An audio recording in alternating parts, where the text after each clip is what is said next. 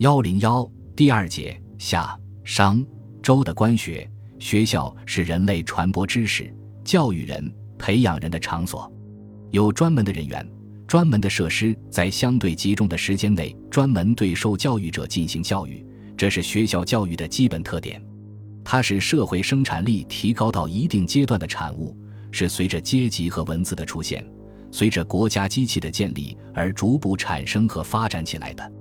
随着阶级的出现和文字的产生，人类社会由野蛮阶段进入了文明时代。原始社会公共的社会教育逐步被奴隶社会的阶级教育所取代。奴隶主贵族为了维护自己的私有财产以及王权，世系的连绵不断，必然要把自己的统治经验，包括知识和各种技能传授给下一代。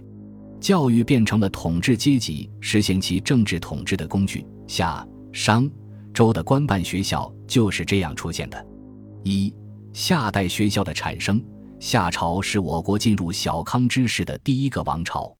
所谓小康之势，在政治上主要是指大人事己以为礼，城郭沟池以为固，礼义以为纪。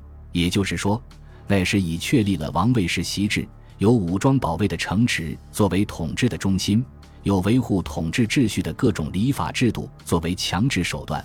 用今天的话说，就是阶级社会的开端。在经济上，主要是指当时的社会经济已经有了相当的发展，人们用不着再去维持那种原始共产主义的贫穷生活了。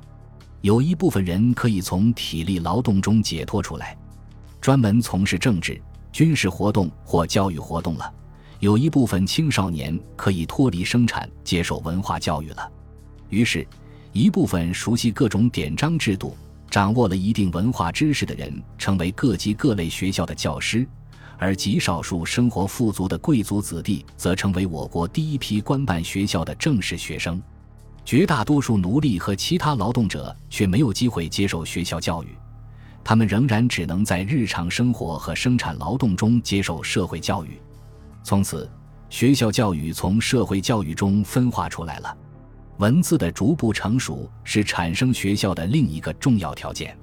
不少学者认为，夏朝是我国由野蛮时代跨入文明时代的开端，估计当时已经产生了相对成熟的文字。先秦学者经常引用《夏书》《夏训》，估计这是当时有关夏朝的典册记载。孔子删定《尚书》，选取其中一部分编为《虞夏书》，暗示虞舜。夏禹时已经有了文字，古文《竹书纪年》开头第一篇就是《夏记》，其中并非都是口耳相传的历史故事，也有不少史实当是夏朝人自己的文字记载。司马迁根据他所见到的藏之秘府的文献典册，同时根据他亲身所做的社会调查，继《武帝本纪》之后，写下了《夏本纪》。一些文献还提到夏朝已有夏历。即孔子所说的夏小正，所有这些记载都说明夏朝不仅已经产生了文字，而且当时的文字已相当成熟。夏代已经进入了有文字记载的文明时代。文字是知识的载体，有了文字就可以记录人类的思想活动，还可以把前人的知识和经验传授给下一代。另外，文字不仅是传授知识的重要工具。而且文字本身也需要有人传授，需要集中时间、集中精力学会识字、读音和刻写。只有在这时，学校教育才成为一种迫切的社会需要。而由于文字为学校教育积累了必要的教学内容，因此学校的产生与发展才有可能性变成了现实性。郑玄在《礼记·礼仪篇》的注释中说：“夏后氏之学在上祥。”《礼记》。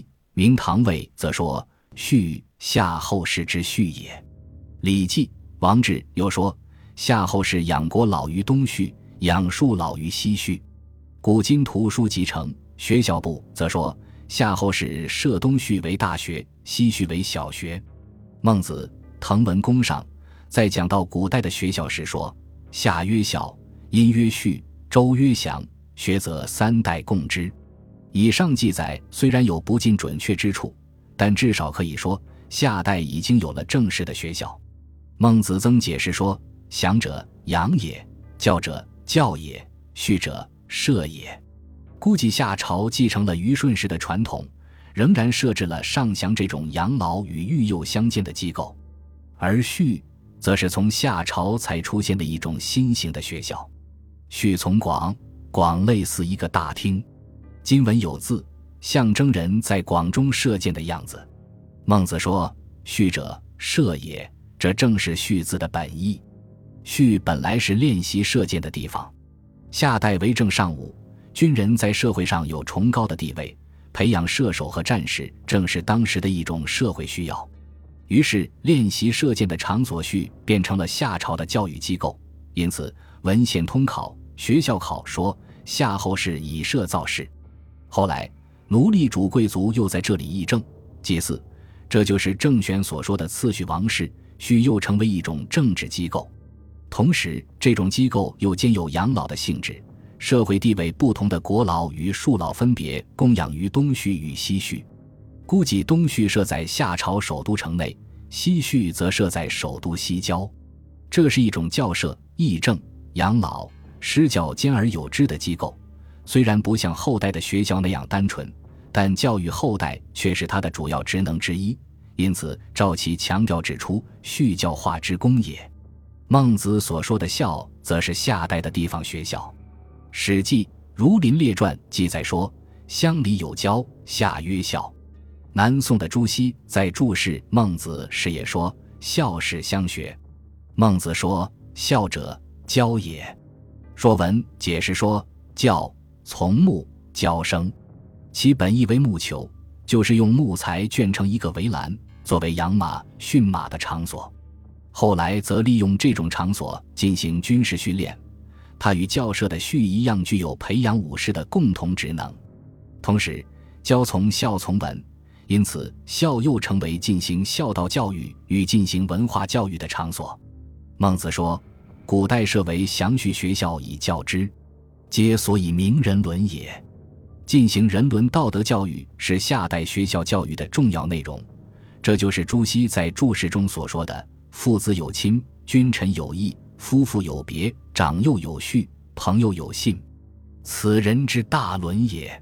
详叙学校皆所以名此而已。总之，夏代的学校还处于初级阶段。它虽然已经从公共的社会教育中分化出来，但还兼有社会教育的一部分职能。当时的教育机构大多是从军事机构演变而来的，同时又兼有政治机构和养老的性质。它说明。当时的学校还不是独立的、纯粹的教育机关，教育为政治服务，为培养武士、射手服务，同时注意进行人伦道德教育，这是夏代国有学校与乡学的共同特点。